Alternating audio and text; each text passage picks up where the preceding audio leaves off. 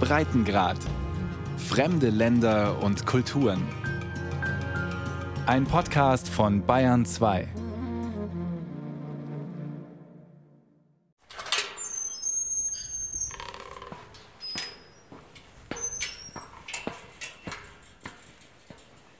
Eine steile, schmale Metalltreppe führt zur Beobachtungsplattform auf dem Signal Peak, einem der höchsten Gipfel im Gila National Forest in New Mexico. Diese letzten Stufen auf über 2700 Metern sind nichts für Menschen mit schwacher Lunge oder schwachen Nerven, aber kein Problem für Larry Smith. Zügig steigt der korpulente Endvierziger hinauf. Larry nimmt diesen Weg mehrmals im Monat und ist trotzdem immer wieder überwältigt vom Ausblick. Little hazy, but beautiful. So as we look out here, you can see the very farthest one out there is Eagle Peak. Larry deutet nacheinander auf die Gipfel am Horizont. Im Süden ragt die zackige Silhouette der Cedar Mountain Range aus dem Dunst, 100 Kilometer entfernt. Dahinter beginnt schon Mexiko. Und davor in allen vier Himmelsrichtungen schroffe Berge, tiefe Schluchten, bizarre Felsformationen und schier endlose dunkelgrüne Kiefernwälder. Every direction you're looking at Gila Forest, it's a huge area. There's a lot of land to be managed. Der Gila National Forest ist gut 12.000 Quadratkilometer groß. Der bayerische, der Thüringer und der Schwarzwald würden allesamt reinpassen. Und der Gila liegt quasi mitten in der Wüste. For folks in the United States, I think my opinion is that lots of them tend to think of Viele Amerikaner denken, dass es hier im Südwesten nur Wüste gibt, aber der Gila ist wirklich divers und wild. Es gibt ein paar riesige Berge, es gibt Flüsse. Es ist nicht das, was die Leute erwarten. Es ist eine wunderschöne Landschaft. everyone envisions this area looking like. And so there's some beautiful country. Adam Mendonça ist der Supervisor, sprich der Chefförster des Gila National Forest. Der Wald ist der sechstgrößte Staatsforst in den USA. Und er wird, wie insgesamt fast ein Drittel der Wälder in den Vereinigten Staaten, vom US Forest Service verwaltet. In seinen Bergstiefeln, der grünen Outdoorhose und dem Dreitagebart sieht Adam zwar aus, als ob er meistens im Wald unterwegs wäre, tatsächlich verbringt er den Großteil seiner Tage im Büro, in einem bunkerähnlichen Flachbau in Silver City, der Kreisstadt. Draußen sind an diesem Herbsttag knapp 30 Grad und schönster Sonnenschein. Drinnen erklärt Adam bei Kunstlicht und Klimaanlage, warum der Wald so lebenswichtig ist. Und zwar für Millionen Menschen, die hunderte Meilen entfernt leben. Der Gila liegt auf der kontinentalen Wasserscheide. We manage the headwaters of where all this water originates, so snowpack. Wir sind zuständig für das Wasser aus den Oberläufen, denn dieses Wasser versorgt dann Phoenix, eine der größten Städte in den USA, die aber in der Wüste liegt. Und das macht die Arbeit unserer Behörde so wichtig. And so Forest Service administered lands are really, really important for trying to provide that water source. Es ist auch einer der Gründe, warum der US Forest Service 1904 überhaupt gegründet wurde.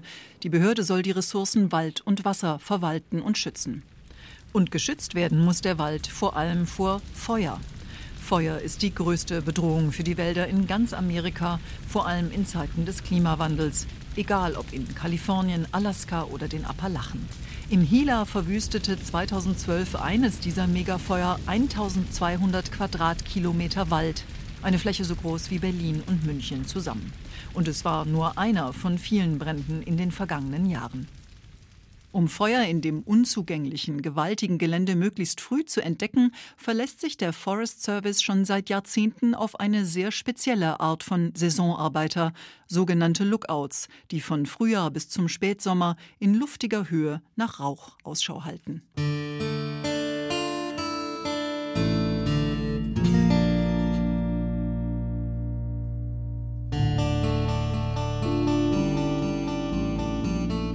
Lookout ist ein einsamer Job und einer, der die literarische Fantasie vieler Autoren beflügelt hat.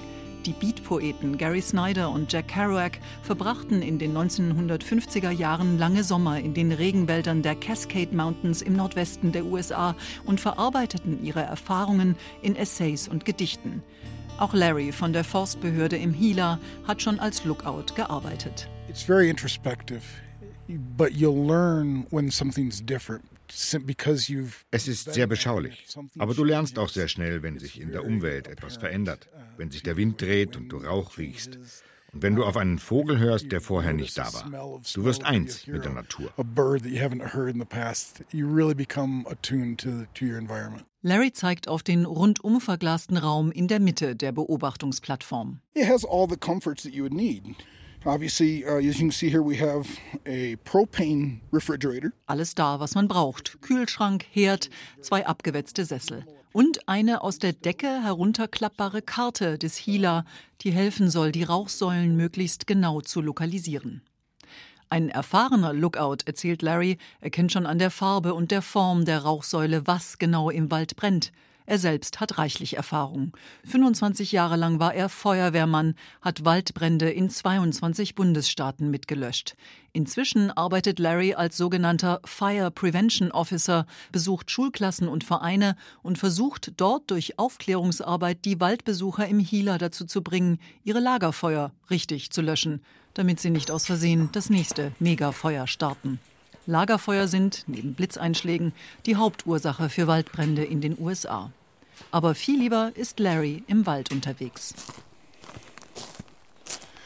Beim Spaziergang am Fuß des Signal Peaks zeigt er auf eine Pfütze. Look here, this is a great example. We have elk prints here. Wapitis, eine Hirschart, sind hier kürzlich durchgelaufen. Als ehemaliger Feuerwehrmann wirkt Larry eher nüchtern, aber wenn er sein Verhältnis zum Wald beschreibt, klingt das fast poetisch. Der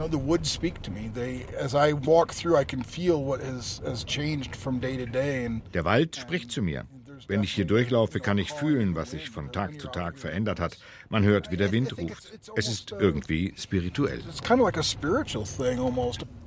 Im Hila gibt es keinen Handyempfang und kaum Straßen, aber es gibt Wildnis, und zwar ganz offiziell. 1924 wurde hier vom US-Kongress die erste Wilderness Area der USA eingerichtet. Hier soll die Natur möglichst ungestört bleiben. Mitten in der Gila Wilderness liegt auch die Ranch von Becky Campbell. Eine Oase mit alten Eichen, üppig grünen Weiden und heißen Quellen, den Gila Hot Springs, die der Ranch den Namen geben. Okay.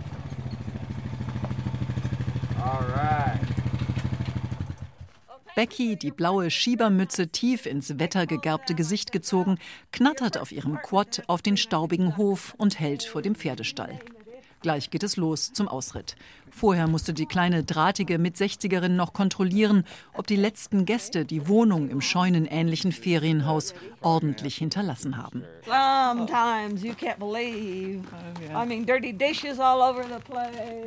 Becky überprüft, ob der Sattel richtig sitzt. Dann steigt sie erst auf einen Holzabsatz und schwingt sich von dort auf ihren schecken Dashi. Und los geht's. Thank you. Do. Thank you. Wer die Wildnis des Hila erkunden will, muss entweder laufen oder reiten. Für Becky sind die Touren zu Pferd ein wichtiger Teil ihres Einkommens. Tagelange Tracks mit Jägern, die in den abgelegenen Wäldern Rehe, Wapiti und manchmal auch Bären nachstellen. Jetzt führt der Weg erstmal vorbei an ein paar großen alten Bäumen, unter denen sich das gepflegte Farmhaus aus Holzbohlen duckt. Beckys Vater zog in den 20er Jahren von der Ostküste in den Hila und öffnete einen Trading Post, bis heute der einzige Laden weit und breit. Die Campbells hielten Rinder. Damals hatte die Familie 160 Morgenland, also etwa 60 Hektar. Inzwischen ist die Ranch nur noch halb so groß und eigentlich zu klein, sagt Becky und deutet auf die steilen Hänge ringsherum, an denen zwischen vielen Steinen ein paar Krüppelkiefern und dürres Gras wachsen. Der Westen ist anders als der Osten oder auch Deutschland. Man braucht hier mehr als 160 Morgen. Uns gehören diese Berghänge, diese Klippen. Es ist unmöglich, davon zu leben. Becky gibt die Schuld der Bundesregierung weil dort beschlossen wurde, aus dem Wald hier im Südwesten ein Naturschutzgebiet zu machen. Das sei fast das Ende gewesen.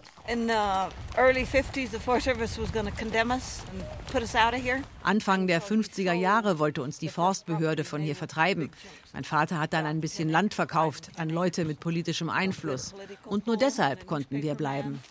And in that way, the, we couldn't get condemned and run out. That's why we're still here. Auf dem beschwerlichen Ritt auf dem Berg oberhalb der Farm erzählt Becky von ihrem Leben in der Wildnis. Sie und ihre drei Geschwister wurden von der Mutter zu Hause unterrichtet, weil der Schulweg in die 60 Kilometer entfernte Kreisstadt zu weit war. Mit 27 übernahm sie die Ranch und das Pferdetourengeschäft mit 19 Dollar in der Tasche. Seit drei Jahren ist sie nun schuldenfrei.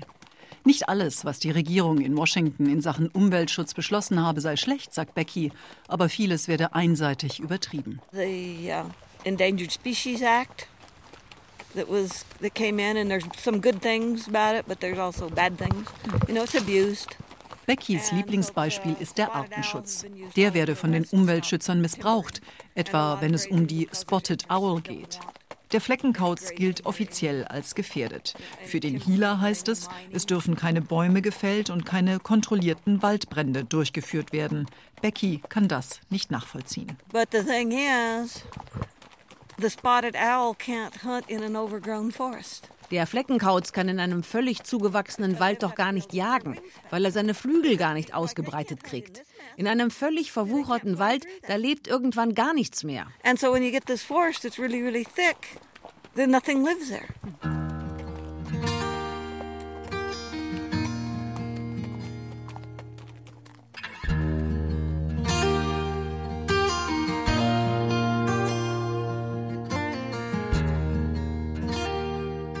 Die Geschichte der Vereinigten Staaten ist eine Geschichte der Wälder Nordamerikas, schreibt der Historiker Eric Rutko in seinem Buch American Canopy. Seine These, ohne den Reichtum an Wald hätte die britische Krone vielleicht keine Kolonie etabliert.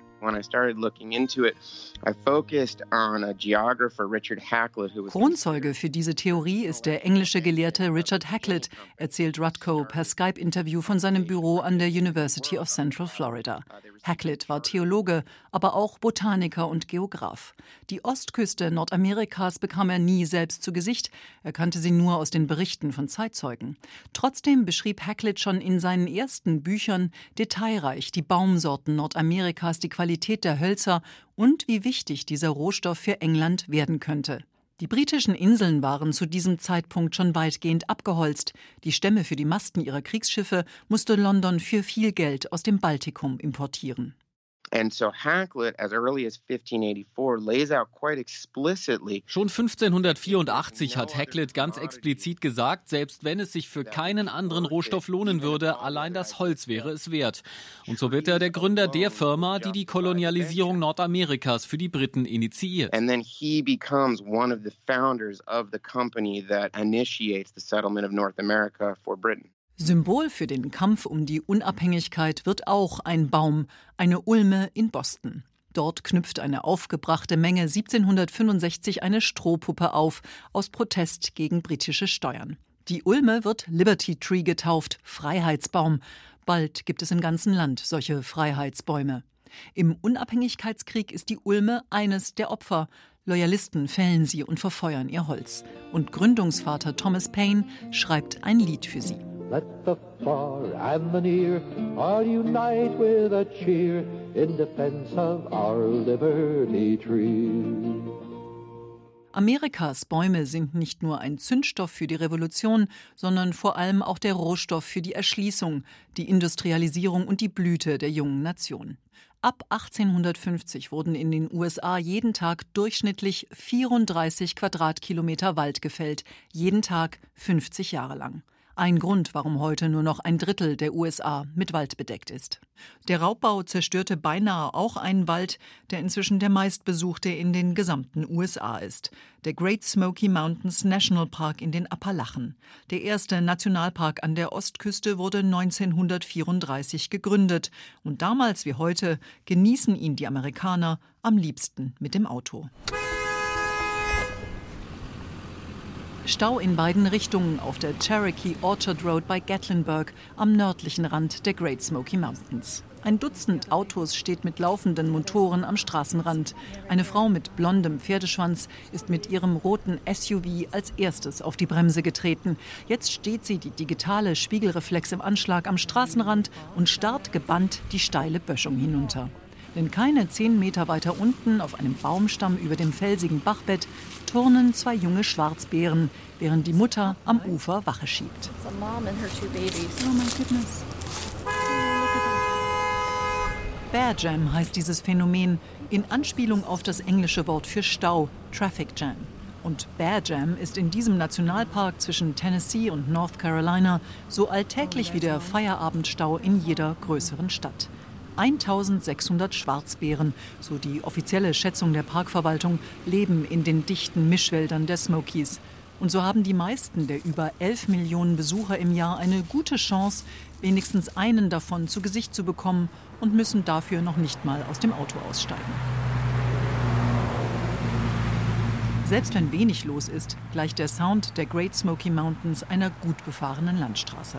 Yeah, we're trying to prepare people for the wait times that they could experience before they get wir versuchen, die Leute vorzubereiten, bevor sie im Stau stehen und nicht mehr umdrehen können. Manchen macht es auch nichts aus, zwei Stunden im Stau zu stehen, um eine besondere Aussicht zu genießen. Wir wollen nur, dass sie gewappnet sind und genügend Benzin und Wasser dabei haben. But we want to make sure that they have enough water, enough gas, enough food, all those things to keep them comfortable uh, for that long of a trip. Dana Sohn ist die Sprecherin der Parkverwaltung. One of the unique things about a trip to the Smokies is that so much of the park is accessible. Die Frau mit den welligen dunklen Haaren und in der moosgrünen Parkuniform kann die Vorzüge der Smokies aus dem Kopf herunterrattern. 815 Kilometer Wanderwege, neun voll ausgestattete Campingplätze mit Übernachtungsmöglichkeiten für 6000 Gäste, nochmal über 100 Zeltplätze in den unzugänglicheren Teilen des Parks, vier Besucherzentren mit Shop und Infomaterial Material und 384 Kilometer Straßen. Our last survey was in 2008 and what people told us in that survey. Wir haben zuletzt 2008 eine Umfrage gemacht. Da haben uns 80 Prozent der Leute gesagt, dass sie aus dem Auto ausgestiegen sind und eine Wanderung gemacht haben. Aber das kann nur ein ganz kurzer Spaziergang gewesen sein oder vielleicht eine halbe Stunde zu einem tollen Aussichtspunkt. Aber nur 5 Prozent machen richtig lange Wanderungen und nur 3 Prozent übernachten auch mal draußen in der Wildnis. We know that only 3% of our visitors actually do a backcountry stay stay in the wilderness areas of the park. Am Klingmans Dome mit 2000 Metern der höchste Punkt im Park ist an diesem Herbstmorgen schon ordentlich Betrieb. Dutzende Touristen haben den letzten steilen Kilometer vom Parkplatz über einen asphaltierten Weg hier hochgeschafft, machen Selfies und versuchen etwas von der eigentlich spektakulären Aussicht zu erkennen. Doch die Great Smokies, von den Cherokee so getauft, weil es so häufig dunstig oder neblig ist, machen ihrem Namen alle Ehre. Dina Pitzinger in Sweatshirt und Sandalen hat einen der wenigen Sitzplätze ergattert und ist begeistert. I'm catching my breath. It's beautiful. Ich muss erst mal verschnaufen, aber es ist wunderschön. Man kann so viel sehen, der Nebel, die Wolken. Fog, clouds and everything and 13 Stunden mit dem Auto ist Dina mit ihrer Familie aus Texas bis in die Smokies gefahren. Der kurze Spaziergang zum Aussichtspunkt ist der einzige Fußmarsch, den Dina sich für die Smokies vorgenommen hat. Ansonsten genießt sie die Natur vom Auto aus. Tiere hat sie trotzdem gesehen, erzählt sie. Einen Bären, einen Truthahn, ein paar Rehe. I saw a bear yesterday and I saw a turkey this morning. So that's the and then yesterday we saw some deer. Auch Michael und Diane haben heute den Gipfel der Smokies erklommen. Die beiden Rentner, sie in Pink, er mit Wanderstöcken und Fernglas bewaffnet, haben schon viele Nationalparks besucht. Aber die Smokies seien besonders schön, auch bei Wolken und Nebel. Love this place. Great for hiking in the waterfalls and yeah, it's beautiful. Michael macht es auch gar nichts aus, dass er den Wald mit so vielen Leuten teilen muss. When I think of Amerika bewahrt diese Parks für künftige Generationen auf und deshalb bin ich froh, dass sie auch genutzt werden, sonst gäbe es sie bald nicht mehr. Durchschnittlich 32.000 Menschen besuchen die Great Smokies jeden Tag und jährlich werden es mehr. Christine Johnson findet das problematisch auch wenn die hagere, zurückhaltende Frau, die mit ihrer Metallbrille ein kleines bisschen an eine weise Waldeule erinnert, das nie so deutlich sagen würde. Wegen der schieren Menge gibt es auch immer mehr Leute, die einfach tun und lassen, was sie wollen. Als Chefökologin soll Christine den Wald mit seinen über 2000 verschiedenen Pflanzenarten möglichst gesund halten. Ein Fünftel der Fläche, rund 400 Quadratkilometer, sind noch unberührter Primärwald. Beim Spaziergang erklärt Christine, wie es zu dieser enormen Biodiversität kommt. Eine sehr lange Wachstumssaison und große Höhenunterschiede.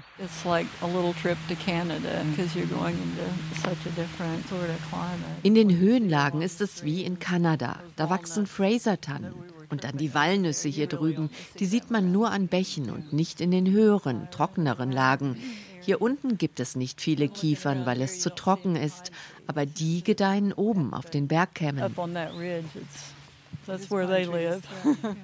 Christine arbeitet seit 1990 in den Great Smokies. Einiges hat sich in dieser Zeit tatsächlich verbessert, meint sie. Die Luftqualität beispielsweise.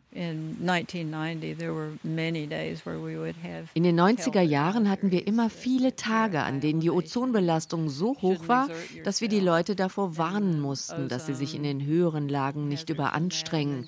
Wir hatten einfach so viel Schmutz von den Industrieanlagen in der Umgebung.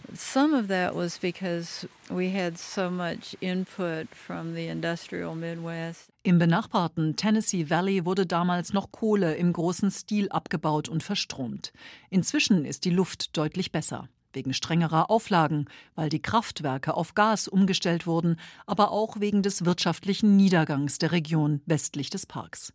Ein Problem für den Staat Tennessee, der zu den zehn ärmsten der USA gehört, aber gut für die Great Smokies, sagt Christine.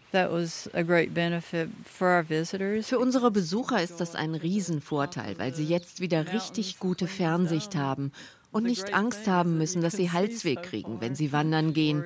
Also hilft es den Besuchern, aber es hilft natürlich auch dem Park.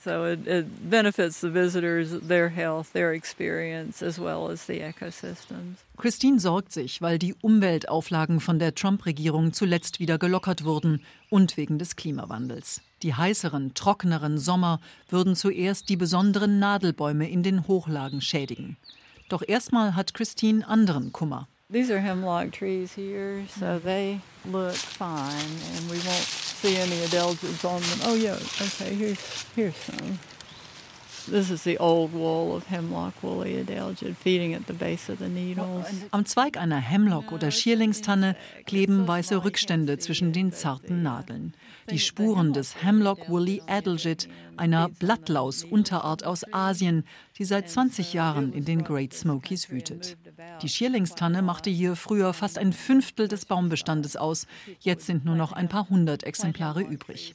Ähnlich ging es Mitte des 20. Jahrhunderts schon mit der amerikanischen Kastanie, einst die häufigste Baumart an der gesamten Ostküste, heute so gut wie ausgerottet. It was heartbreaking. It was just es war herzzerreißend, das mit anzusehen und zu wissen, dass man es hätte verhindern können. Der Erreger wurde durch den Handel mit Zierpflanzen verbreitet. und weil die Hemlocktanne keine große Rolle spielt für die Holzindustrie, war es gar nicht auf dem Radar der Leute, die auf sowas achten. To me it was it was preventable enough to add an extra element of tragedy to the whole thing. But yeah. Christine, die Tochter eines Försters, hat fast ihr gesamtes Leben im Wald verbracht. Sie wuchs in den Regenwäldern im pazifischen Nordwesten auf. Sie liebt den Wald. Ich habe in meinem Leben eine ganz ordentliche Dosis Bäume abbekommen und deshalb fühle ich mich immer in den Wäldern am wohlsten, egal wo auf der Welt ich gerade bin. Es gibt immer was zu lernen und zu entdecken. Hier bin ich zu Hause und hier komme ich zur Ruhe. It's a place I'm at home and you know, feel at peace.